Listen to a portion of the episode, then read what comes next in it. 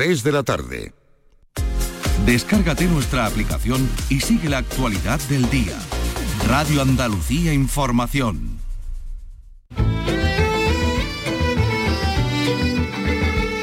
Andalucía es cultura. Con Antonio Catón. Radio Andalucía Información. Buenas tardes, hoy ha venido David Peña Dorantes a presentarnos su nuevo trabajo. Se trata de esto que estamos escuchando, Identidad, que acaba de publicarse en plataformas. Carlos López, buenas tardes. Buenas tardes, el proyecto nació en la Bienal de 2020 y se grabó el día 6 en el Teatro Cajasol de Sevilla, el 6 de octubre. Está grabado en directo, es un primer eh, trabajo solo con piano. Hoy también se ha presentado el nuevo musical del Teatro Soho CaixaBank en Málaga.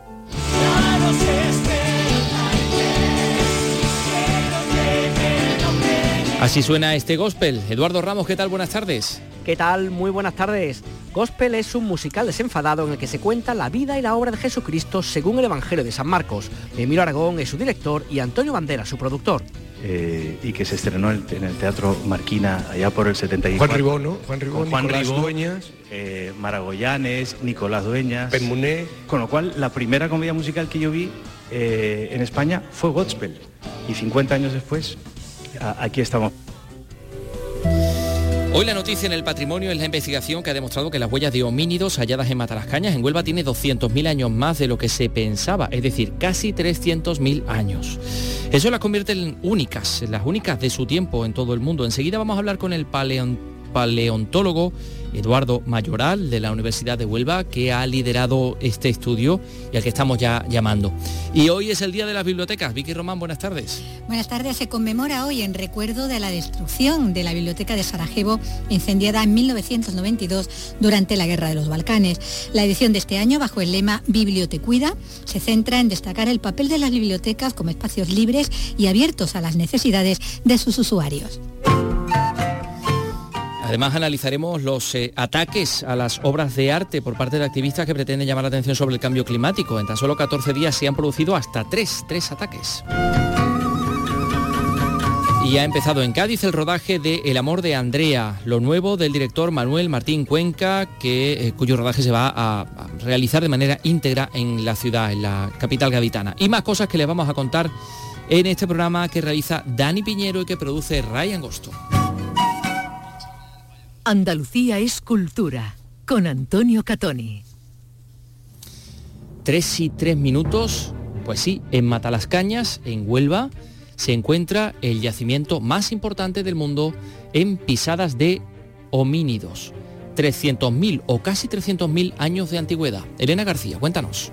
Primero se pensó que esas huellas encontradas junto al Esperillo tenían 106.000 años de antigüedad, pero ahora resulta que son aún más antiguas, tienen cerca de 300.000 y corresponden al Pleistoceno medio y una especie previa a los neandertales. Esa circunstancia lo convierte en uno de los siete hallazgos arqueológicos más importantes del último año, un registro único en el mundo, como nos explica el catedrático de paleontología de la Universidad de Huelva, Eduardo Mayoral. ¿Con quién estamos ya, Elena, en comunicación? Señor Mayoral, ¿qué tal? Muy buenas tardes. Hola, buenas tardes, ¿qué tal? ¿En qué lugar de privilegio pone esta investigación que acabamos de, de conocer a este yacimiento de Matalascañas? Pues creo que lo habéis resumido muy bien en la introducción. Eh, dada la, la cronología que hemos eh, obtenido ahora, pues sin duda el, el yacimiento es un, un punto clave en, en el registro paleoantropológico de, de la época del Pleistoceno medio, teniendo en cuenta además de que en el, en el mundo hay muy pocos yacimientos que tengan ese, ese registro de, de pisadas.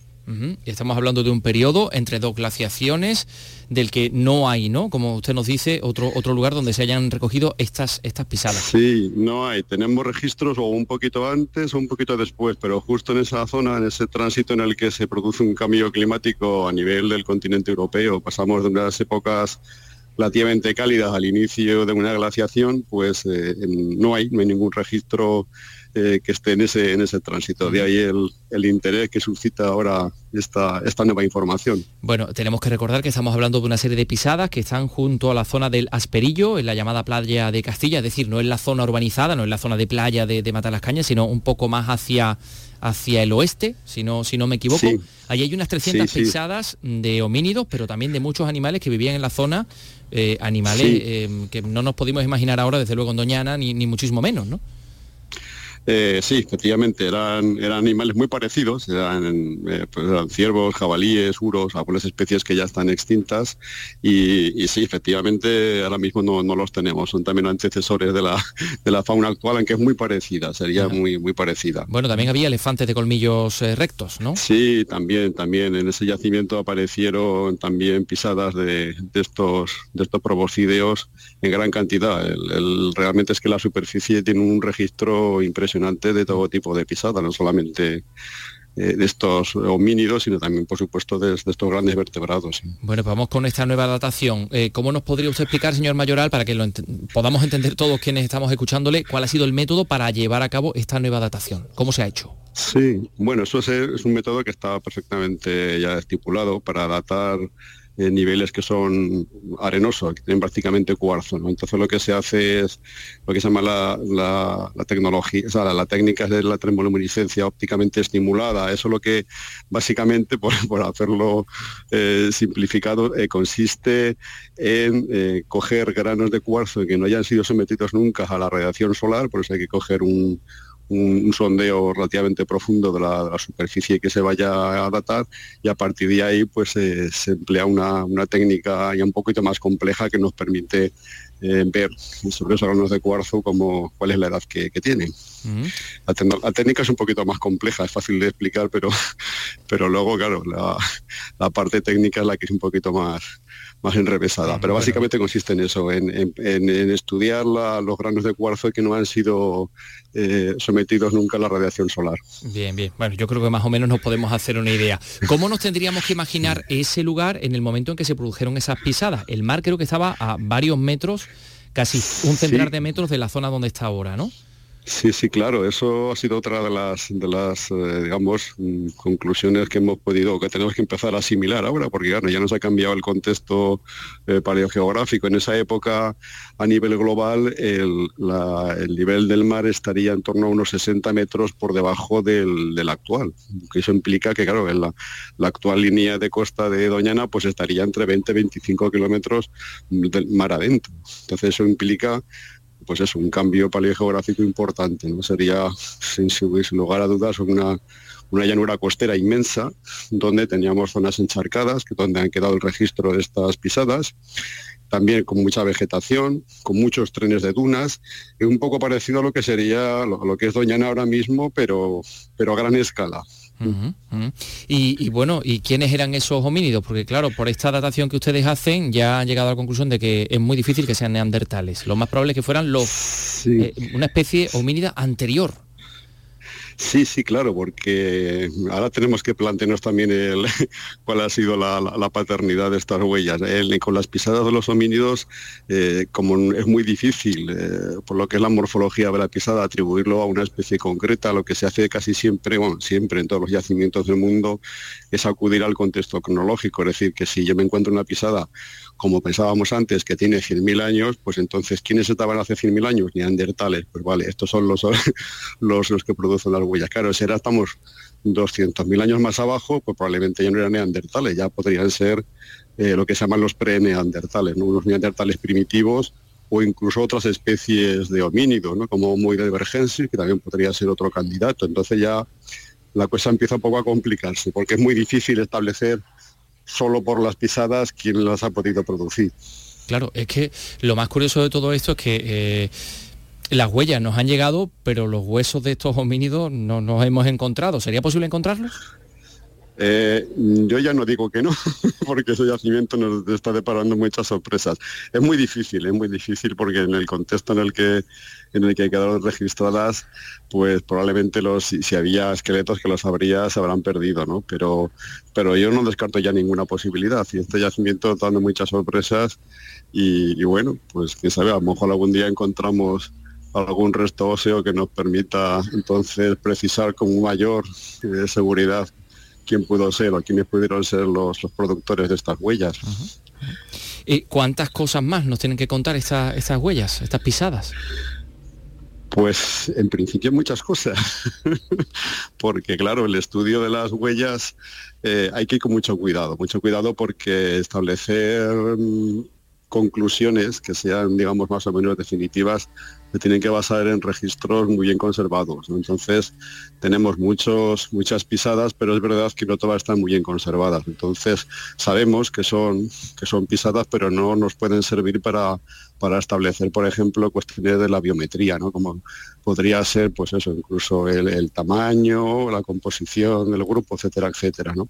Entonces, hay que ir despacio, analizando poco a poco todas las, las huellas, eh, seleccionar las que estén mejor representadas y a partir de ahí sí, pues empezar hasta hacer instalaciones ya pues la composición del grupo, etcétera, etcétera. Mm, pero eh, a simple vista, eh, Eduardo, si habéis podido reconocer lo que podrían ser huellas de, de hombre, huellas de niño. Sí, sí, sí, por el tamaño sí se pueden establecer. de hecho, Sí, de hecho en el primer estudio que hicimos el año pasado eh, sabemos que al menos, al menos el grupo lo constituían tres personas ¿eh? y probablemente eh, de, ambos sexos, machos y hembras y sobre todo niños, muchos niños, que es una cosa bastante frecuente en los yacimientos de este tipo. Son poblaciones muy reducidas, con muy pocos individuos y además individuos muy jóvenes. Eh, ¿qué, grado de, protección eh, cuenta, con qué grado de protección cuenta este yacimiento? ¿Y cree usted, eh, señor Mayoral, que a partir de ahora, después de esta, de esta investigación y de estos descubrimientos, debería estar mm, mm, más, más protegido o, tomarse alguna tipo de medida? Mm, bueno, sí, está, bueno, está muy cerquita prácticamente las inmediaciones del parque de Doñana. Entonces, ahí hay una, digamos, una especie de zona de protección marginal, aunque realmente no tiene una, una figura de protección legal y la verdad, lo que, lo que dijimos también el, año pasado cuando se hizo la primera publicación, y es que eh, quizá el mejor guardián de todo eso es la propia dinámica natural, porque la gran mayoría del tiempo las, las huellas permanecen enterradas por la arena. Entonces, mm, es una protección, digamos, natural. Claro. Claro, que, afortunadamente ha hecho posible que todas esas huellas lleguen hasta ahora. Claro, eh, claro. El, patrimonio mundial el, digo, el espacio, el Parque Nacional de Doñana, patrimonio mundial, con lo cual esto también añade un valor tremendo a esa figura de, protección claro, patrimonial. Claro, claro, fíjate que el que el, digamos que el área favorable para el registro de estas de estas pisadas pues tiene casi una longitud de 20 kilómetros. Entonces, claro, hay que estar pendientes de cuando se descubre la arena o por tormentas o por temporales o por lo que sea y entonces intentar ir ahí y sacarle el máximo de información posible. O sea que para, ustedes un, temporal o una, borrasca es una, gran oportunidad para, seguir encontrando cosas. Sí, sería lo mejor que nos podría pasar. Y, no siempre, tiene, tiene que coincidir muchas cosas. Tiene que haber una marea fuerte, muy baja, una, una época de erosión importante, etcétera, etcétera. Entonces, esas condiciones se dan muy pocas veces al año y a veces incluso no las puedes predecir, con lo cual hay que hacer un seguimiento casi, yo diría que casi mensual, ¿no? Para ver si, si tenemos superficies que nos queden expuestas y que se pueda, se pueda trabajar en condiciones. Pues así está la situación, esto es lo que ustedes han descubierto, les damos la enhorabuena, Eduardo Mayoral, catedrático de paleontología de la Universidad de Huelva, gracias por estar con nosotros, por contarnos todo esto y, bueno, y, a ver efectivamente cómo, podemos hacer partícipes a toda la sociedad de todos estos descubrimientos tan, tan interesantes. Lo dicho, Eduardo, muchas gracias. Muy bien, a vosotros. Gracias por la oportunidad de, explicarnos y seguramente que el yacimiento nos va a deparar muchas más sorpresas, casi con toda seguridad. Pues nada, ya, ya hablaremos en otra ocasión. Gracias, Eduardo. Muy bien, muchas gracias a vosotros. Tres y casi 14 minutos. Andalucía es cultura, con Antonio Catoni. Radio Andalucía Información. De lunes a viernes a las 4 de la tarde tienes una cita con el flamenco. Los conciertos y festivales, los recitales, los homenajes, las citas imprescindibles de este arte genuino de nuestra tierra. La mejor selección de nuestra fonoteca. Portal Flamenco. De lunes a viernes desde las 4 de la tarde con Manuel Curao. Radio Andalucía Información. Andalucía es cultura. Radio Andalucía Información.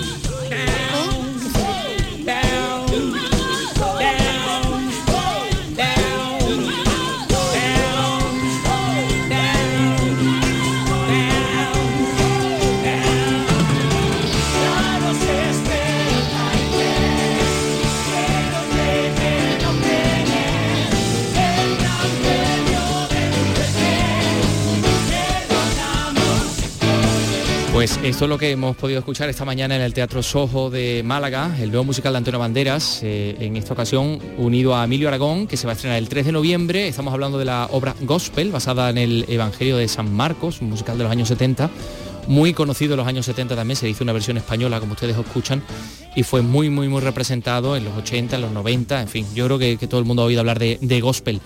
Así que hoy se ha presentado este Gospel, Eduardo Ramos asistido.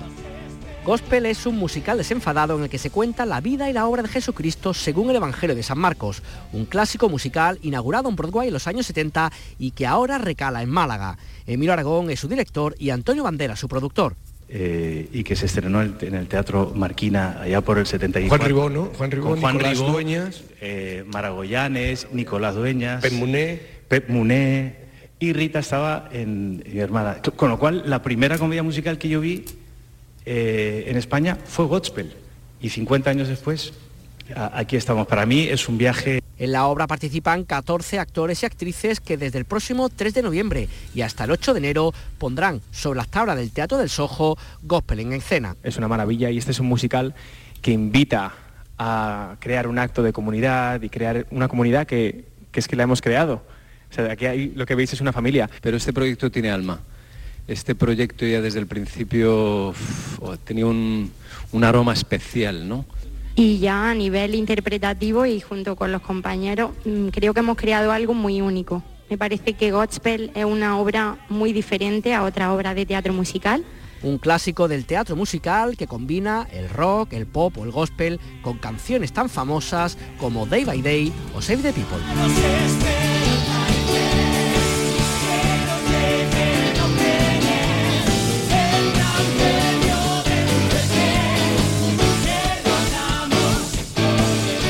El 13 de noviembre, Gospel, en ese relato evangélico de ambiente hippie eh, con los payasos eh, que se va a estrenar en, en Málaga.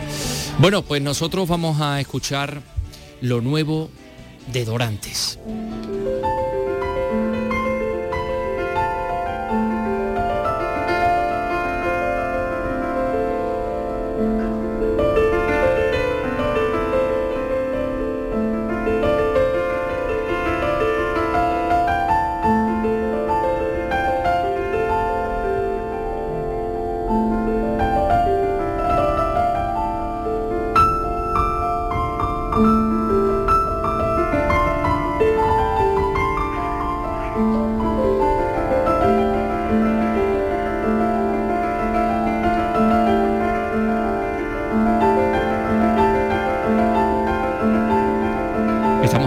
La Ciudad, uno de los seis movimientos que componen este último trabajo de David Peña Dorantes, titulado Identidad, grabado íntegramente en directo. Me, recuerda muchísimo al concierto de Colonia, que fue El, disco de piano más vendido del, mundo. Sí, sí, tiene un poquito ese punto. que tiene, bebe de muchas de, muchas fuentes y todas están plasmadas. Bueno, este de hecho es el primer disco completamente en directo de este creador flamenco, flamenco y contemporáneo, aunque es su disco número 7 en realidad. Se ha grabado recientemente, el pasado día 6 en Sevilla y se acaba de presentar en, Madrid, concretamente en el Festival Suma Flamenca, aunque es un proyecto iniciado en la pasada Bienal, en la de 2020. Por cierto, a principios de noviembre se editará en formato físico. En identidad, David Peña Dorantes repasa su vida, su identidad en el álbum pues, más desnudo de su carrera. Hoy he podido hablar con él y mira, esto era lo que nos decía.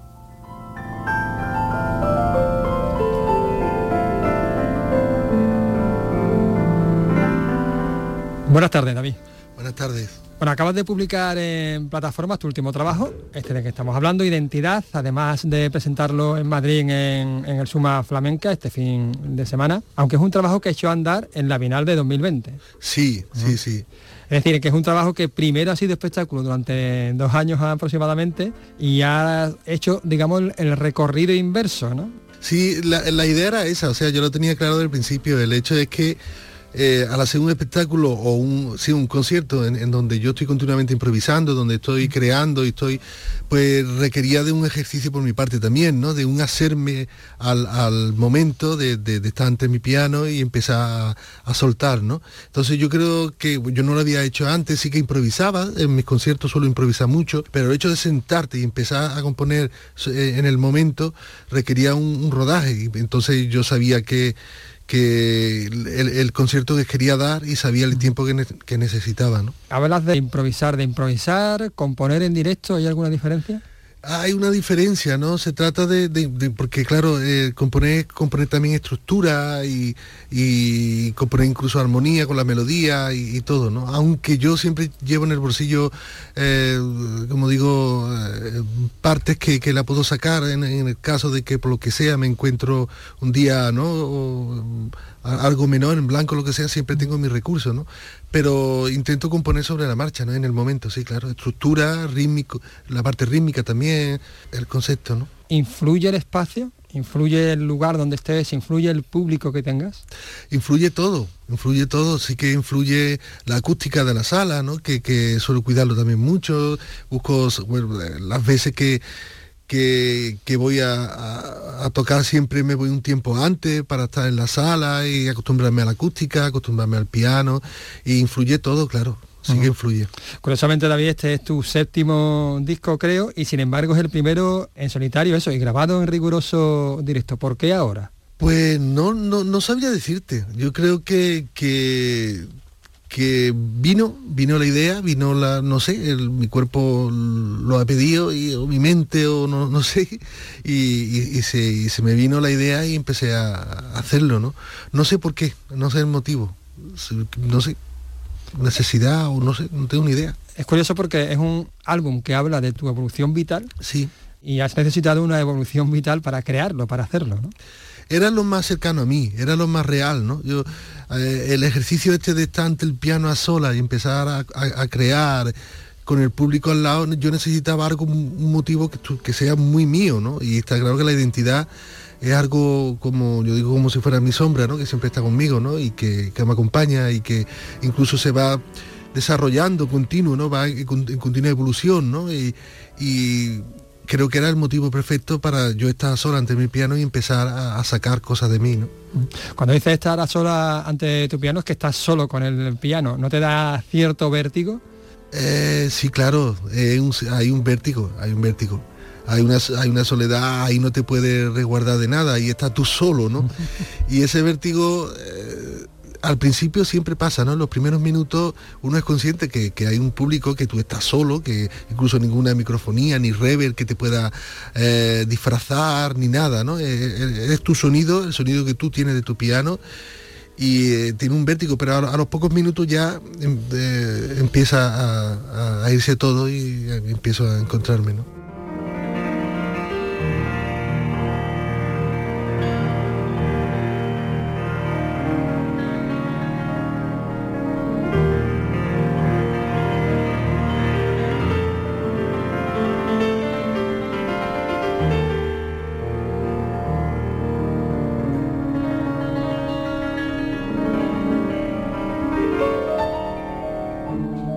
Sentido la necesidad, entiéndeme, también lo que te quiero decir no es que sea superficial, pero de quitar todo lo superficial, de dejar de, dejarte a ti mismo a través del piano? Lo busco, eh, es la búsqueda. Es, eh, este concierto, eh, estos recitales son eso. una, de las cosas es intentar ser yo realmente y sin ningún nada raro que muchas veces los músicos que tenemos, que si lo complejo, que si lo sencillo, que si mil notas, que si una nota, nada, ¿no? Yo estoy a servicio de, decir y de, hacer vibrar, ¿no? A, aquello, que se, sienten allí a través de, mi lenguaje y de mi discurso, ¿no? Eso es como el, el cantao que, canta por Martinete o, por Tonás, ¿no? Sí, claro, es, y directo, y directo, y sin importar la forma, sin importar nada, ni ningún tipo de, ese tipo de, entre comillas, complejo que tenemos muchos los músicos, ¿no? De, ahora quiero meter 100.000 notas y me da igual, puedo meter mil como puedo meter una, como depende de lo que requiera el momento, ¿no? Es curioso porque este trabajo, digamos que ha ido paralelo también a la Roda del Viento, que sí tiene esta componente épica, ¿no? Sí, fíjate, son, yo creo que eso está bien, me, lo, pasé muy bien con la Roda del Viento, explicando lo que hicieron estos, estos tanto Elcano y, y, Magallanes, ¿no? Eh, lo que hicieron la primera huerta y me lo pasé muy bien. Fue una etapa que, que yo en cada cosa que hago intento pasármelo bien, ¿no? Yo creo que es importante. En la creatividad tiene su parte negra, ¿no? Que, te hace muchas veces mirarte al espejo y decir, ah, a mí me falta esto, lo que sea, ¿no? Me, pongo verde a veces, pero eh, la suma final es pasárselo bien y lo, intento, y, lo intento y yo creo que lo consigo, ¿no? Pasármelo bien. Pasártelo bien y también un poco volver a la infancia, ¿no? Que es una de las partes que encontramos en estos seis temas que componen identidad.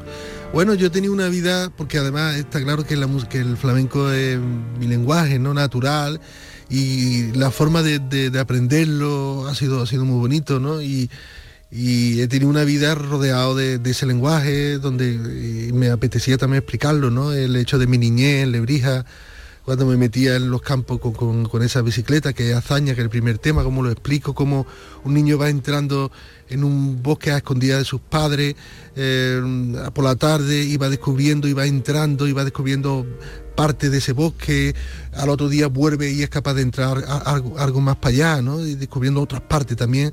Toda esa sensación, pues creo que era muy, bonito explicarlo a través del sonido. Que, eso también es lo que haces tú en el flamenco, ¿no? Ir siempre un poquito más para allá, ¿no? Lo intento, claro. Yo, claro, es que eh, estancarme yo creo que no, es bueno, ¿no? Y, como las aguas, ¿no? También que digo que la, tiene que correr, ¿no? Y tiene para que sea fresca, ¿no?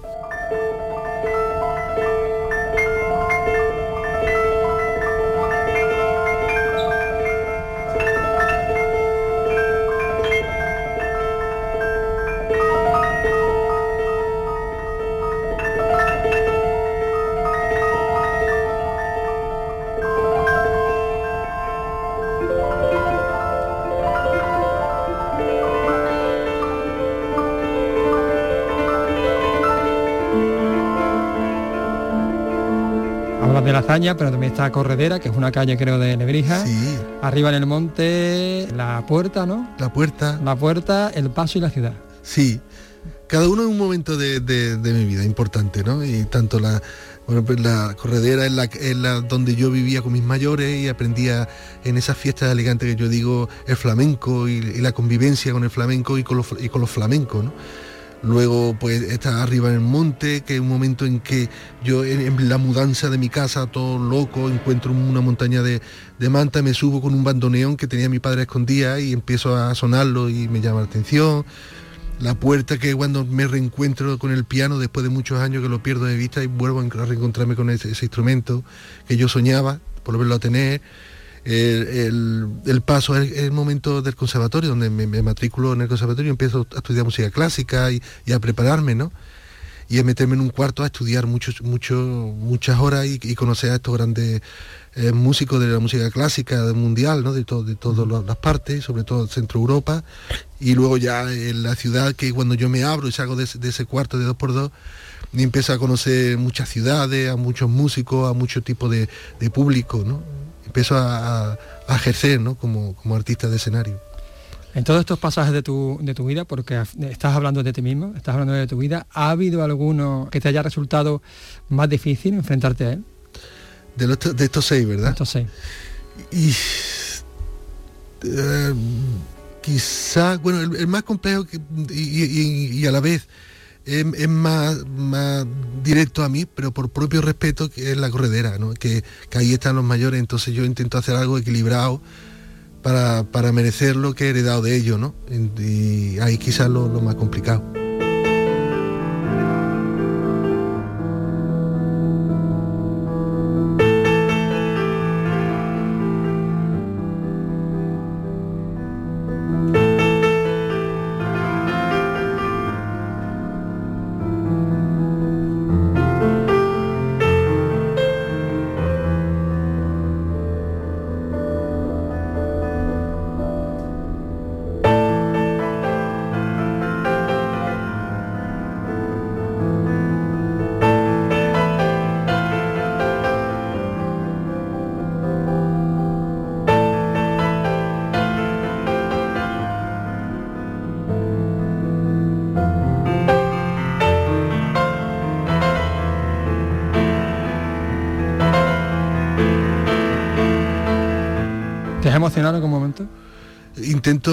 Emocionarme siempre, es mi actitud, ¿no? Yo creo que hay que estar en la vida buscando la emoción y, y estar abierto a ello, sí. También incorporas en el, en el disco físico que saldrá también pronto, creo, ¿no? En noviembre. El, en noviembre el 8, que, que lo, lo, estreno en Tenerife, en el auditorio de Tenerife, el 8 de, de, noviembre, sí. También incorporas un, una versión de Orobroy, ¿no?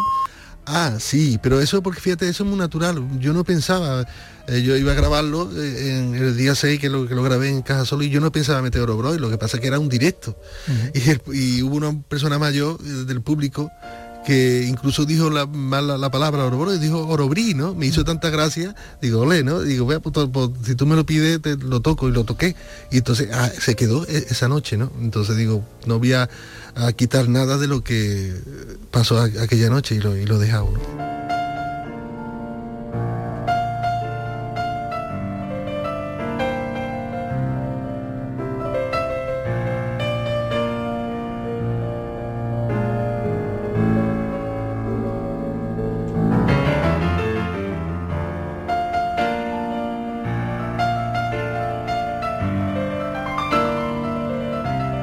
Personalmente, no sé si tiene un poco también lo que estás comentando mm. tú, Anilo, de, de, de, lo que comentas, que, que descubres otros otros compositores, otros músicos, eh, lo comentamos antes, ¿no? A mí me suena, eh, bueno, desde Michael Nyman, desde Dobrak, desde Debussy a, a, a Perrates, ¿no? Es que decir, sí. todo, todo está aquí. Y no sé si tú también lo, lo asumes, tú también lo reconoces eso, ¿no? Sí, claro, yo, yo reconozco lo que sí que es importante que, que salga natural, ¿no?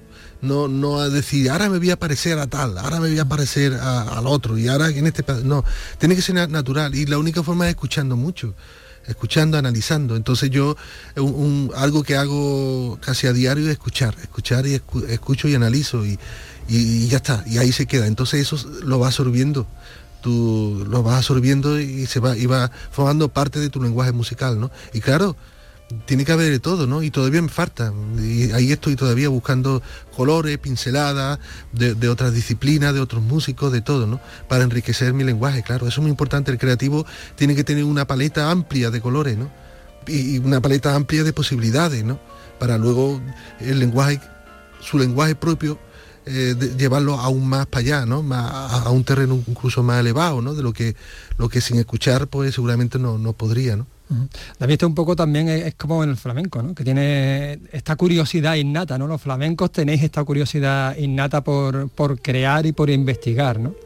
Eh, yo creo que sí, claro, el flamenco da, da esa eh, flexibilidad ¿no? Men mental y aunque también lo hay que, que son muy son, ¿sabes? Sí, bueno, claro, como, como, en, todo, todos los como géneros. en todos los géneros ¿no? están los que tiran para atrás y, los que tiran para adelante ¿no? pero sí que de por sí de una música muy flexible ¿no? y, y los músicos son personas muy flexibles sí a mí me, hacía gracia una cosa que decía Pepe Marchena, creo que era, ¿no? que decía que, el flamenco, ¿no? el flamenco andaluz lo que hacía era añadir más perfección a la perfección. Y acercándose al alma, claro, está claro, que consigue acercar un lenguaje mucho más al alma, ¿no? porque el flamenco es algo que es muy perfecto a la hora de, de expresar de decir, de entrar en ti eh, y removerte el alma y ponerte los muebles boca abajo y, y decir ¿qué, ¿qué, me ha pasado, qué ha pasado aquí, ¿no? ¿Qué es lo que ha hecho este hombre, ¿no? Ese es el flamenco, ¿no? Y, y en eso es muy perfecto. ¿Y es tu disco más personal? Eh, eh, no creo que yo creo que todos forman parte de, de, de, mí, ¿no? Porque son mis creaciones y salen de mí, ¿no? No tiene un disco donde hay un momento en que busco el motivo para ser muy profundo, quizás que mi, mi identidad pero de profundidad yo creo que todos tienen la, la, lo mismo, ¿no? No, no creo, no creo, yo creo, yo pienso que no, que, que no es, no, no sabría qué decirte realmente, pero porque no, no lo sé, pero en todo siempre pongo mi alma en el, sobre la mesa, eso, eso es importante. Porque poner el alma sobre la mesa, decir la verdad, ¿no? Sacar las honduras, eso es fundamental, si no, no te eh, La música es, es muy es importante la música, la literatura, la pintura, en todas las artes creativas hay que poner el alma ¿no? sobre la mesa y empezar a tirar de, ella.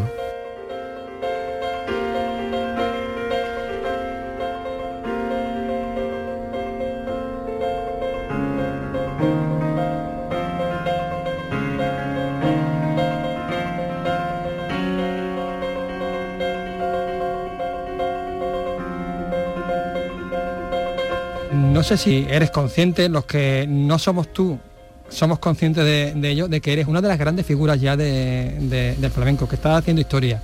No sé si, si tú, David, se levanta por la mañana y, es consciente de eso. No, no soy consciente de eso, no, no soy una persona que esté pensando en eso, todo lo contrario, siempre me busco fallos, siempre estoy eh, buscándome allí donde puedo buscar la, la radio del grito para, para, para ser mejor, ¿no? No, no soy consciente. Yo me levanto, hago mi trabajo, intento hacerlo lo mejor posible, busco estudios y no. Incluso me, me, violenta un poco, ¿no? Pensar esas cosas, ¿no? Yo, yo sigo trabajando y sigo a mi ritmo y intento hacerse muy creativo, que creo que y voy descubriendo cosas de filosofía también nuevas, de rollos. Por ejemplo, estoy pensando que realmente ser creativo en la música es el sonido, ¿no? Más que el instrumento. Hay que buscar el sonido la creatividad en la música eh, mm, tiene que abrirse mucho más la mente, ¿no? Hay que buscar, me da igual, pero yo quiero usar los sonidos, estoy en ello ahora, ¿no? Usar los sonidos, me da igual, yo tengo un, digo que tengo un tendedero en mi casa que me encanta el sonido que tiene, como una puerta, como, como una mesa o como una bicicleta, lo que sea, ¿no? Pero los sonidos me, interesan mucho más a la hora de expresar, ¿no? No solamente un instrumento, ¿no? Interesante eso que, que, comentas, ¿no? Yo creo que, que te, ayuda a ser más creativo y y poder encontrar mucho más camino, ¿no? Y ahí estoy, eh, en esa historia ahora. Bueno, pues esperemos que se convierta también en otro próximo álbum. Nosotros de momento nos vamos a quedar con tu identidad. Quizás el, eh, disco más desnudo de David Peña Durante. Eso sí. Muchísimas gracias por estar aquí con nosotros. Nada, un placer.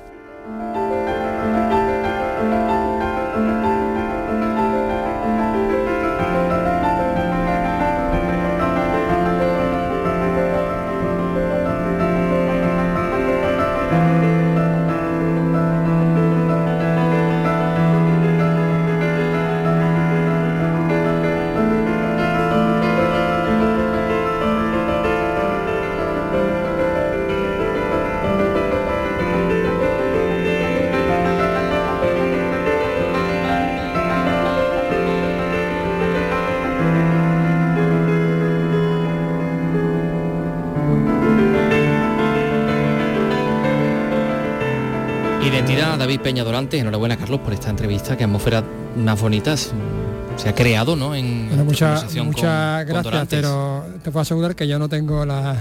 No ha sido tú, ¿te crees que no te he visto? Ha sido, ha sido él. Bueno, Peña Durante. yo me quedo con algunas cosas que ha dicho, me dedico a escuchar y analizar. Todavía me falta, el creativo debe tener siempre una paleta amplia de colores y posibilidades. Y me ha hecho mucha gracia lo del tendedero, que dice que tiene un tendedero en su casa que también cuyo sonido, cuyo sonido le gusta. Se fija que está, está en otro en otro estatus, ¿no? Nosotros estamos a otro nivel. A otro nivel. Sí, sí, sí. Siempre analizando, siempre escuchando. Eh, me parece muy honesto todo esto que ha dicho y además muy en línea con, un verdadero creativo que efectivamente está pendiente de lo que hacen los demás, bebe de todo y y todo lo deja Está abierto a todo. Y, es muy honesto. No, que quería yo explicar lo de la broma del Orobris, que claro, que como él tiene Orobroi, que es la canción, que es un término caló, que significaba, no recuerdo cuál es el significado de Orobroi. Carlos, Ahora no lo recuerdo tampoco, fíjate. Es que no lo recuerdo. Bueno, total, que alguien le pidió la canción, pero le pidió Orobrí. Y Orobrí es una tienda, una joyería muy una joyería muy conocida, sí, Se produjo esa confusión, sí. Bueno, pues ha sido un placer escuchar a mm, David Peña Dorante. Son las 3 y 38 minutos. Enseguida vamos a hablar del rodaje de Martín Cuenca, del tema de los, de los eh, atentados en los museos, del Día de la Biblioteca, de un montón de cosas. Lo dicho, enseguida.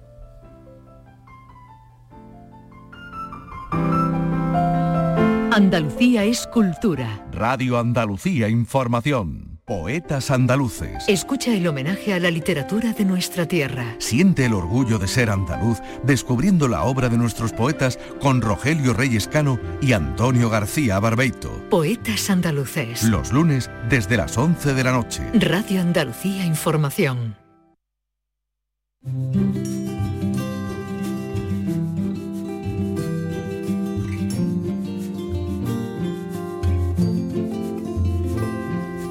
Manuel Martín Cuenca, el autor de, Caníbal o de La hija, eh, ahora está rodando su siguiente película y la va a rodar íntegramente en Cádiz. Estamos hablando de El amor de Andrea. Mónica Berramón, cuéntanos. El autor de cintas como La hija o Caníbal inicia a partir de esta semana la segunda parte del rodaje. Ocho semanas va a permanecer el equipo del amor de Andrea en la ciudad. Su director, Eduardo Martín Cuenca. Eh, íntegramente en Cádiz todo, vamos a rodar todo aquí. Rodamos en, bueno, exteriores, interiores, todo. Y la idea es que el, la mayor el máximo de personajes provengan de, de aquí, de aquí de Cádiz de la, y alrededores. El equipo ha estado realizando durante meses el casting para seleccionar a la protagonista, una adolescente y sus dos hermanos pequeños, además del resto de los personajes. La acción transcurre en Cádiz, una ciudad mágica para el director conocida desde que era adolescente y con magníficas cualidades, dice, para el rodaje en cine. Hasta final de año permanecerá el equipo rodando en la capital gaditana.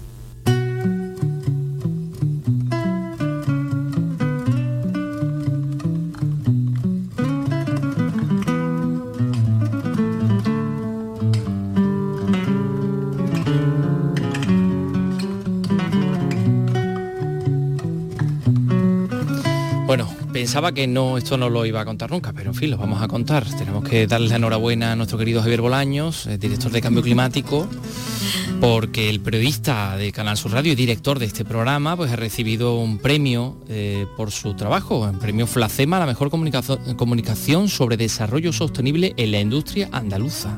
Fíjate. ¿eh? un galardón que valora la difusión informativa de los procesos que lleva a cabo el sector industrial para compatibilizar su desarrollo con la defensa del medio ambiente y la sostenibilidad. Bueno, el título es un poquito largo, pero Lo explica más Mm. sencillito. le damos la enhorabuena. Bueno, en fin, a Bolaños. Se lo merece, creo que sí. claro el que sí. programa dedicado Claro que al- sí. al Yo le cambio tengo un poco de muy bien, con mucho Yo tengo humor que a decir. veces también. sí. Pero, pero, ¿por qué le tienes prensilla? Pues porque ¿Por qué? Porque sí. porque, porque tardó sí. mucho en llamarme para hacer el sketch de Ah. la Es que verdad, tenía claro. antes. Claro, yo ya le cogí actores. perusilla. Ah, Es que claro, claro. es que él tiene a sus preferidos. Claro. Sí, Sus claro, estrellitas. Su estrellita. Un- una vez que me, que me hizo grabarle una frase, ya pensaba yo, digo, bueno, esto ya Esto es mi pasaporte el premio, ya, me- que me dan a mí el ecovidrio o cualquier otro, Exactamente. Bueno, pues nada, no hombre, no, no que, estamos no muy contentos. Felicidades. De hecho, creo que los tres hemos sido alguna vez, Sí, alguna vez. parte de, este- de la pequeña familia A- de cambio algunas climático. veces, de hecho. Bueno, pues vamos a hablar de lo que están haciendo algunos activistas de- de- contra el cambio climático, que yo no me imagino a Javier Bolaños haciendo desde luego nada, de esto de lo que vamos a hablar. por- No, no, Ni no. con- muchísimo con menos. pegamento en la mano, ¿te lo imaginas? No, no, Porque no. una cosa tóxica. No, no, no, no. Yo no me imagino a Javier Bolaño, desde luego que no. Vamos a ver. Es que ha habido una serie de mm, atentados articidas, ¿eh? articidas climáticos. A ver, la última obra de arte en sufrir esas protestas, perdón, de los articidas climáticos ha sido una estatua de cera del Museo de Madame Tussauds de Londres. Es conocida por López de Paz como Madame Tussauds, por cierto. Sabía que le iba a decir. Se ha estado conteniendo, pero no ha podido. No podía, no, no, no. no. Bueno, eh, La circular, la circular. La circular.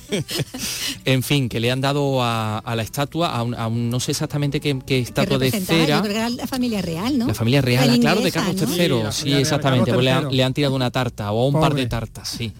Los activistas climáticos la han tomado con las obras de arte. Hombre, esto a lo mejor sería una obra de arte menor, ¿verdad? Una estatua de cera. Sí, no pero sé se lo han hecho con cuadros. eh, Pero claro, es que lo han hecho con cuadros de, de obras de, arte de- de, primer ¿no? nivel, de grandes maestros, algo que provoca cierta preocupación y en luego se muchos pegan museos. a las paredes. Claro. Antes lo del pegamento, se quedan pegados Se para que quedan sea más pegados. difícil también desalojarlos de allí. Tú imagínate, Sea en una por eso pared. te digo. Yo no, me lo quiero ni imaginar. Vamos, Bueno, no pues mira, os voy a mm, pedir que escuchemos todos a que nuestra querida Charo Jiménez que nos lo va a contar. Charo, ¿qué tal? Muy buenas tardes. Con este ya van cuatro ataques a obras de arte en lo que llevamos de mes de octubre. Recuerden la sopa de tomate contra los girasoles de Van Gogh en Londres. Dos personas pegaron su mano al cuadro de Picasso, Masacre en Corea, en Australia. Y ayer le lanzaron puré de patatas a un cuadro del pintor francés Claude Bonnet, expuesto en el Museo Barbenine de la ciudad de Potsdam, en Alemania. La profesora de la Universidad de Jaén, Ana Tirado, Bueno, pone eh, la no, que, que- que esta no era la información que queremos escuchar. Aquí la tenemos y ahora sí, Charo, ya más educada, sí nos va a dar las buenas tardes. Charo, muy buenas tardes. Los activistas de hoy bueno, que han estampado dos tartas contra la figura de cera del rey Carlos III, lo que pedían era suspender la concesión de licencias y de permisos de extracción de petróleo y gas a los que ha dado luz verde la todavía primera ministra del Reino Unido, Liz Truss. Pero esto ha sido hoy y ya van cuatro en lo que llevamos del mes de octubre. Recuerden la sopa de tomate contra los girasoles de Van Gogh en Londres. El pasado 9 de octubre dos personas pegaron su mano al cuadro de Picasso Masacre en Corea, expuesto en Australia y ayer le lanzaron puré de patatas a un cuadro de Monet expuesto en el Museo Barbenini de la ciudad de Potsdam en Alemania. La profesora de la Universidad de Jaén, Ana Tirado, pone la atención en lo difícil que es combinar la apertura al público de las obras de arte y las medidas de seguridad. De todas maneras, nos asegura Ana que el riesgo cero no existe. Cuando vamos al museo lo que queremos ver, ver es el original. Y pensemos cuántas personas pasan por un museo a diario o a lo largo de una semana, a lo largo de un mes. Somos miles de personas. Y cada persona con su estado de ánimo, con sus subjetividades, con sus opiniones, y la, eh, eh, la, obra no somos conscientes, pero está muy expuesta. También nos invita a que nos hagamos una reflexión, toda la sociedad y los medios de comunicación, por qué se llevan a cabo estos atentados contra las obras de arte. Lo han tomado como una llamada de atención, como una especie de Greenpeace pero sobre el patrimonio y, creo que tendríamos que reflexionar sobre eso también. O que estas personas, siendo, estando de acuerdo en sus protestas, pues que reflexionen sobre eso. La, lástima de todo esto también, y tenemos en ese sentido que es que solo se, han puesto en televisión y en primera línea de los telediarios cuando han atentado a las obras de arte. Ahora estos cuadros tienen que ser retirados y sometidos a una limpieza y restauración por si estuvieran dañados. En todos los casos el cristal ha protegido la pintura y los trabajos los puede llevar a cabo el propio museo si no son muy importantes. Atacar una obra de arte tiene una sanción económica e incluso pena de cárcel. La Gioconda, recuerden el pasado 25 de mayo que recibió dos tartazos o la ronda de noche de Rembrandt son dos de los cuadros que más agresiones han recibido. Bueno, gracias, eh, Charo Jiménez, aunque no nos haya dado las buenas tardes, que ya nos dijo que nos la iba a dar, pero al final se ve que se arrepentido de Eso es que tiene, algún tipo de pelusilla también. A lo ¿eh? mejor es que también está esto relacionado con el tema de Javier Bolaño, del premio... No, no hay que descartarlo. premio ¿eh? Flacema. Yo, como yo he aprendido de ti a decir, no lo descarto, pero tampoco lo desmiento. O sea que... En fin, lo tendremos, tendremos en cuenta. Bueno, que hoy es el día de las bibliotecas. 24 de octubre, ¿y eso por qué? Pues porque eh, se hace el 24 de octubre en recuerdo de la destrucción de la biblioteca de Sarajevo, incendiada en el año 92 durante la Guerra de los Balcanes, ¿no? La edición de este año tiene un lema que es Bibliotecuida, que se centra en destacar el papel de las bibliotecas de diferentes tipologías como espacios libres, como espacios abiertos a las necesidades de los usuarios, ¿no? Eh, Vicky. Cuéntanos. Pues hay muchas. Hay un montón. Un montón de, bibliotecas y un montón de actividades ¿no? para celebrar este día que se, que se les dedica. Y así, después de un fin de semana en el que ha habido actos en las bibliotecas de Córdoba y de Sevilla, hoy lunes ya la Biblioteca de Andalucía organiza un encuentro literario con el escritor Luis García Montero, en la que se parte sobre la importancia de las bibliotecas y desvela pues, esas obras imprescindibles que forman su biblioteca particular. Eh, la Biblioteca Provincial de Almería acoge un encuentro entre la autora de la Gaceta del Mocoso, María del Mar Saldaña, y unos alumnos de primaria. El público escolar es el destinatario de la actividad que organiza la Biblioteca Provincial de Huelva para conmemorar también la efeméride con un encuentro con el superhéroe Biblos y, sus creadores, con los hermanos Macías. Ahora nos lo van a contar también, también en eh, las bandas sonoras de películas basadas en libros y en cómics, como la de Harry Potter o El Señor de los Anillos, son por su parte las protagonistas del concierto Este libro me suena que interpreta el cuarteto Sentir Sonoro en la Biblioteca Provincial de Cádiz. En la de Granada se apuesta por el cuentacuentos, un cuentacuentos teatralizado, el sombrero mágico de la abuela. Y en la Biblioteca Provincial de Jaén se vive una sesión de narración oral para público familiar con historias curiosas de la biblioteca a cargo de Blas Rueda. Y por último, en Málaga, la Biblioteca Provincial celebra la jornada con un reparto de libros procedentes de donaciones y también con una sesión de magia para escolares, la Biblioteca Perdida a cargo del Mago Puc. Así que hay muchas actividades con este De, ellas me ha llamado por la atención algunas de ellas que, vamos a ampliar. sí, sí, sí. Por ejemplo, eh, la de Sevilla, el ayuntamiento ha aprobado un plan para abrir las bibliotecas al barrio en el que se ubiquen. Y el objetivo es que sean espacios abiertos a diversas actividades y no solo salas de lectura o salas de estudio, ¿no? Eh, a ver, Isabel Campos, danos más datos. Sevilla cuenta con 14 bibliotecas municipales y 122.000 usuarios, que son personas con carnet de socio para préstamos. Muchas de ellas están ubicadas en centros cívicos lo que hace que se usen poco, según los responsables de estos espacios. Con el nuevo plan estratégico pretenden que se conviertan en espacios abiertos a todos los colectivos de los barrios en que se ubican. Lo explica así el responsable de bibliotecas del Ayuntamiento de Sevilla, Miguel Ángel Garfia. Lo que tenemos que hacer con este plan, o ese es el proyecto que queremos hacer, es derribar muros para que todos y todas quepamos dentro, que la biblioteca no se entienda tan solamente como sala de estudio, ni siquiera como sala de préstamo, sino también como centro cultural y como centro social, y que podamos generar oportunidades frente a las desigualdades sociales. En cuanto al presupuesto, el ayuntamiento se compromete a dedicar 150.000 euros anuales para la adquisición de ejemplares y material. Queda pendiente la adecuada dotación de personal, ya que son muchas las vacantes sin cubrir.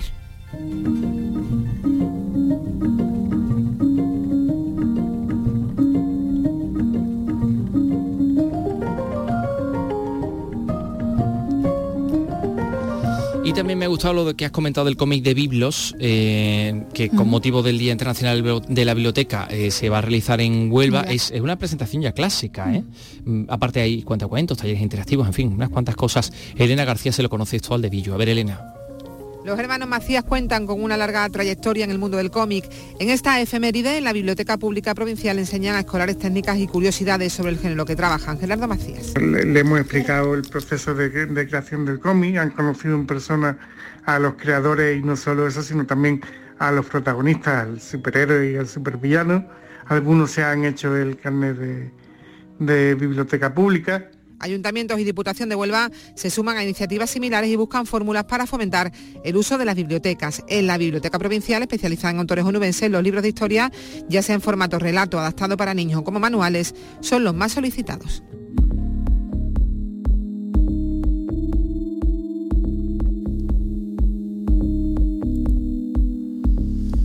Y mientras tanto, les tenemos que contar que Jerez ha cerrado su feria del libro este fin de semana con unas sensaciones entre los libreros estupendas, lectores de todo tipo, adultos, niños, que han cumplido satisfactoriamente con esta cita anual, además en un sitio bellísimo como los claustros de Santo Domingo aunque dicen en el sector que hay algunas asignaturas pendientes. A ver, eh, Pilar Hernández Jerez, cuéntanos pues éxito de la asistencia tanto a los stands de los libreros como a las actividades en paralelas de la Feria del Libro de Jerez. Cristóbal Serna es responsable de la librería La Luna Nueva. Ha habido una mayor afluencia de público, quizás por la, por la fecha que se ha escogido este año. Estamos contentos con las ventas Tan solo siempre echamos de menos y autores de peso, de primera línea, que le den un cuerpo más grande a la, a la Feria del Libro que creemos que se merece la ciudad de Jerez.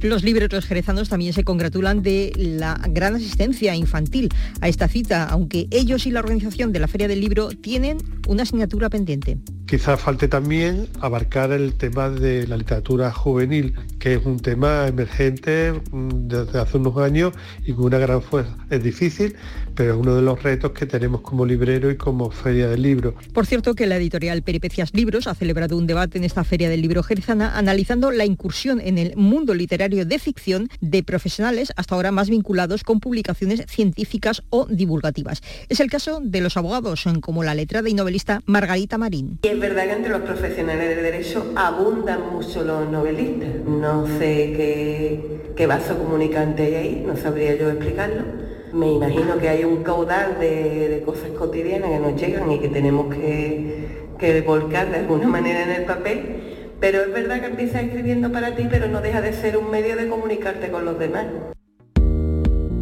Andalucía es cultura. Radio Andalucía Información.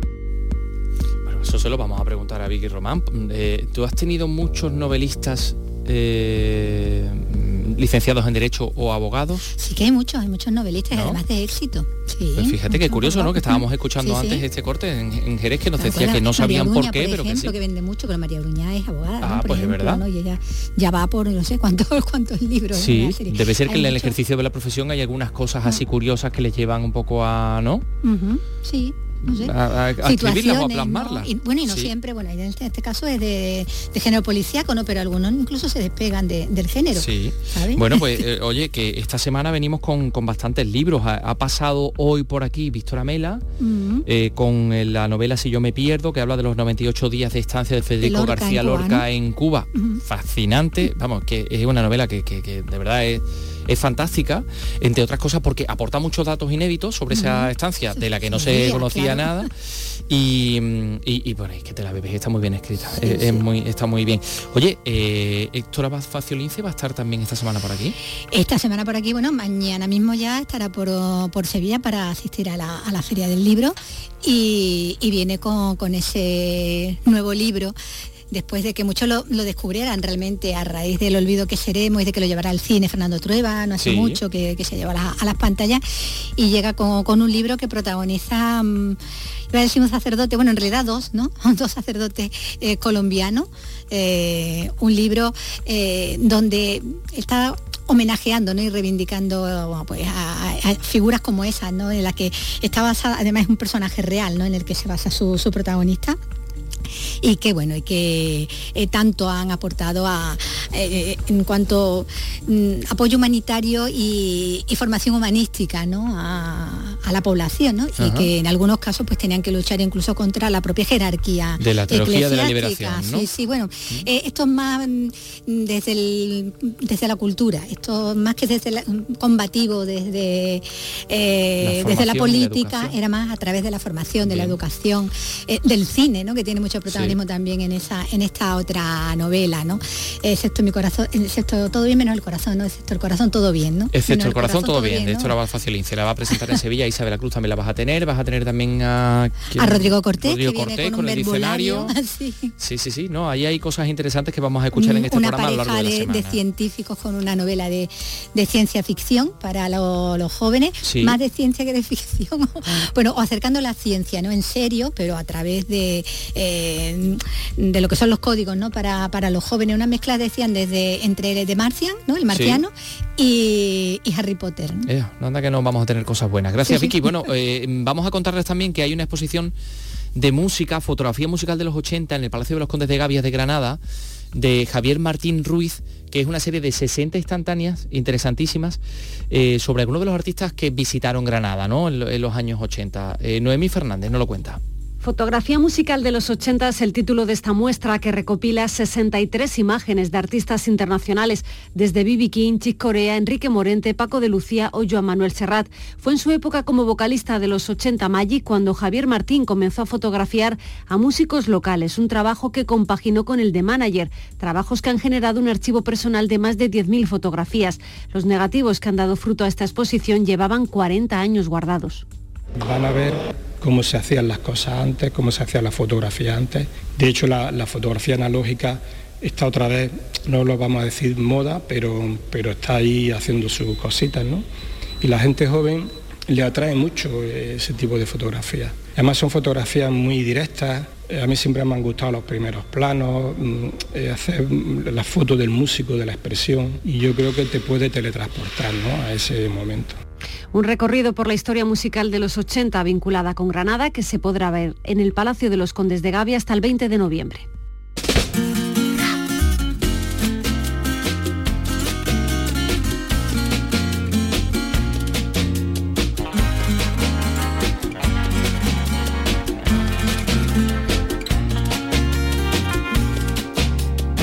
El talismán de tu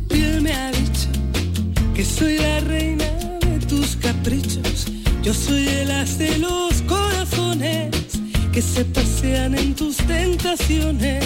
El talismán de tu piel me cuenta que en tu montura caerán las riendas. Hace 59 años que nacía en Arrecife, en Lanzarote, Rosana, la cantautora que se dio a conocer con, con el disco Lunas Rotas, con este talismán del eh, diciembre del año 96.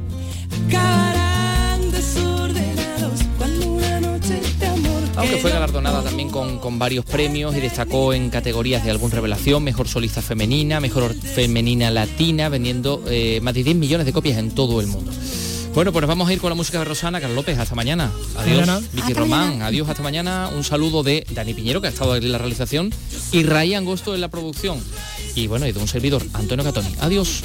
Sin miedo sientes que la suerte está contigo jugando con los duendes, abrigándote el camino, haciendo a cada paso lo mejor de lo vivido, mejor vivir sin miedo, sin miedo, lo malo se nos va volviendo bueno. Las calles se confunden con el cielo. Y nos hacemos aves sobrevolando el suelo así sin miedo. Quieres las estrellas, vuelco el cielo. No hay sueños imposibles ni tan lejos. Si somos como niños, sin miedo a la locura, sin miedo a sonreír, sin miedo sientes que la suerte está contigo, jugando como sueños, abrigándote el camino, haciendo cada paso lo mejor de lo mejor